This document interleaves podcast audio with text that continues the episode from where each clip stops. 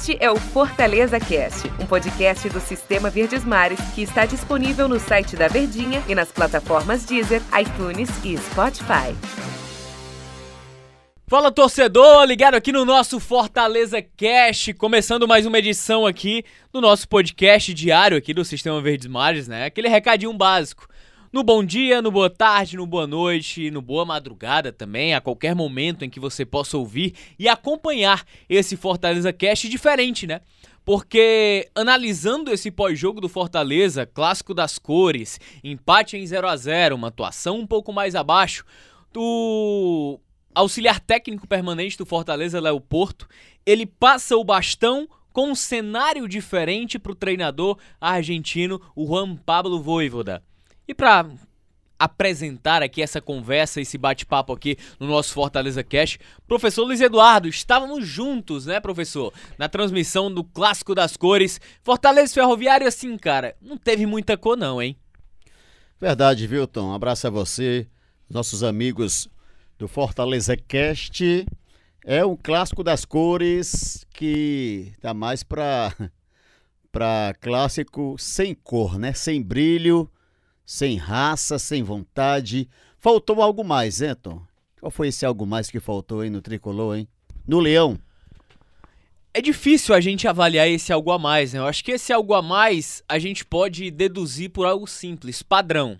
Padrão de jogo, maneira de atuar, questão técnica e a sensação que nós temos nesses três jogos que o Fortaleza teve pela frente dentro do estadual entre Calcaia, Pacajus e o clássico contra o Ferroviário é de que qualquer estrutura ou qualquer simples sinal de um padrão conseguido ali pelo Enderson Moreira, ele se dissolveu. Ele virou pó.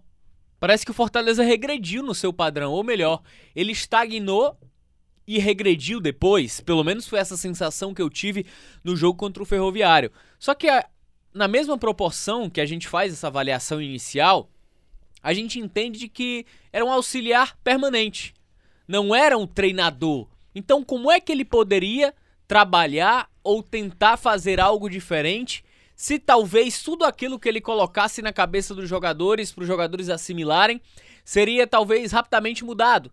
Até pelo fato de ele não ser esse treinador, é, são algumas dúvidas que ficam, né? Algumas margens de dúvidas que surgem no Fortaleza. Mas ao mesmo tempo, e aí pro torcedor a chateação fica normal.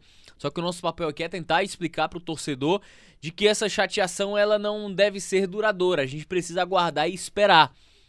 Que essa transição de bastão ela talvez viesse algumas turbulências. E essas turbulências vieram. Fortaleza não teve tempo para treinar. Treinar, que eu digo assim, é a nova formação de elenco. Aí eu já falo, já traço esse paralelo da temporada passada para essa.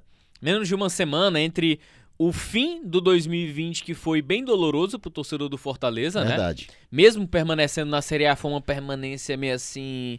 Ou tomara que o Vasco não ganhe, tomara que o Vasco não ganhe, do que propriamente ganhamos, escapamos, vencemos, sem contar que foi levou de três do Palmeiras, levou de quatro do Bahia, levou de dois do, do Fluminense. Fluminense na última rodada. Isso. Também que foram nove jogos em nove gols em três jogos. Você não sofreu, você não fez um gol.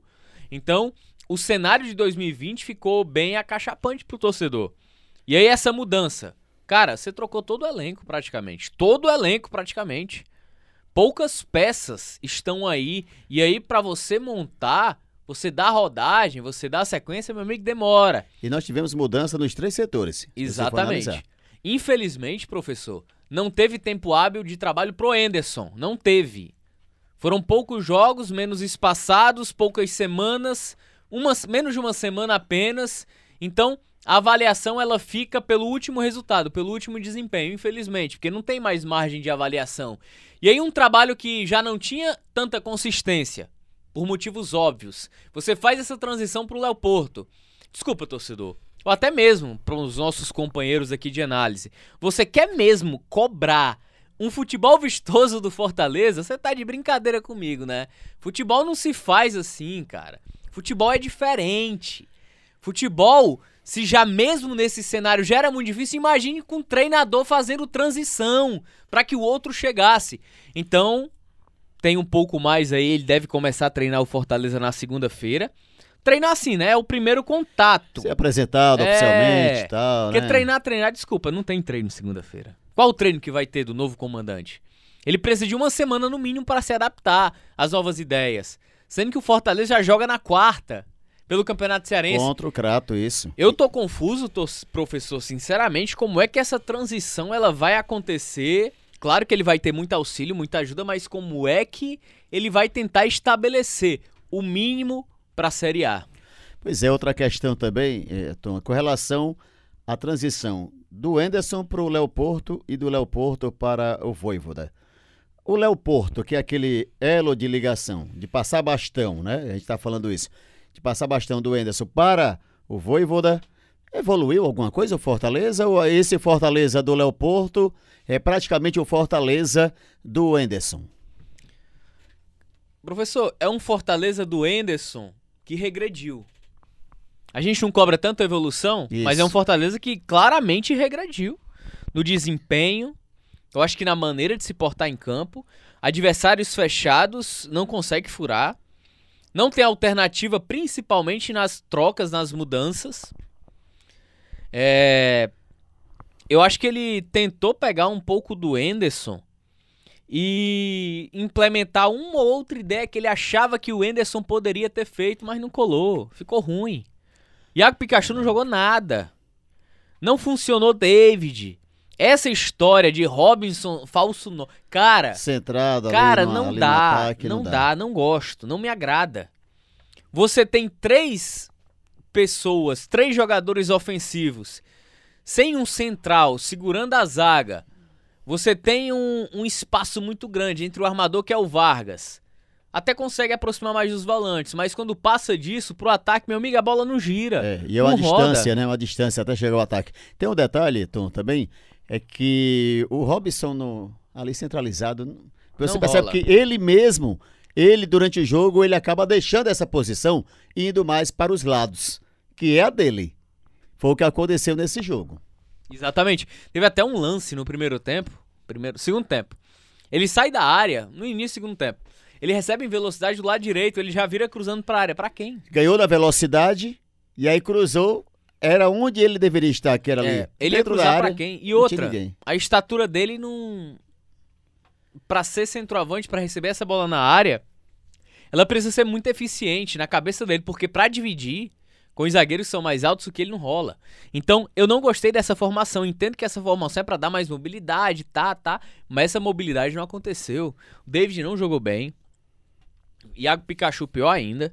O Robson é um cara esforçado, só isso. Que é a avaliação que eu posso ter desse jogo, né? Não posso ter uma avaliação geral, porque a amostragem de temporada, questão de entrosamento, encaixe, ela é muito curta, ela é muito pequena. Mas nesse primeiro mote, nesse primeiro recorte do Fortaleza do Léo Porto, foi ruim. Não gostei. E outro detalhe, Tom, com relação às mudanças. é, teve alguma mudança que você questionou? Assim, por que que saiu o exemplo? Pikachu saiu, entrou o WP9. Robson saiu, entrou o Lucas Crispim. O Robson já saiu nos 40. O Vargas saiu, entrou o Isaac. Não David entendi. saiu, Não entendi. entrou o Oswaldo. E Ederson saiu, entrou o Felipe. Primeiro que eu tiraria o Jussa pra colocar o Felipe. Que você tem dois volantes construtores. Quando você tem dois volantes construtores, você precisa furar o sistema defensivo adversário, você tem mais repertório de passes, de criatividade. Deixaria o Matheus Vargas. Até talvez se ele se encaixasse nesse novo modelo que eu colocaria. Tiraria o Robson pra colocar o Wellington Paulista. E tiraria o Iago Pikachu pra colocar o Romarinho, deixava o David lá. Dependendo da queda de rendimento do David, tiraria e colocaria o Oswaldo. Ficaria aquela formação original que a gente já conhece. Simples, faz o básico, cara. Não queira inventar.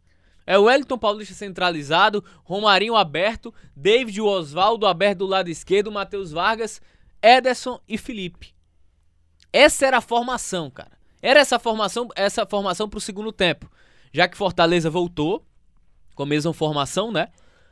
Foi com os mesmos jogadores, porém a postura não mudou. O Ferroviário fez foi melhorar quando fez as duas alterações, colocando o Reinaldo e principalmente o Augusto, que é um cara de mais velocidade. O Edilson Bahia tava, tava empacando os contra-ataques do Ferrão. Então, você precisa mudar na postura do time. Para você mudar a postura do time, não adianta trocar seis por meia dúzia. Você tem que trocar atletas que façam realmente a diferença, de características distintas. Ele me tira o Ederson para colocar o Felipe, é seis por meia dúzia. A mesma dificuldade que o Ederson teve, o Felipe também teve.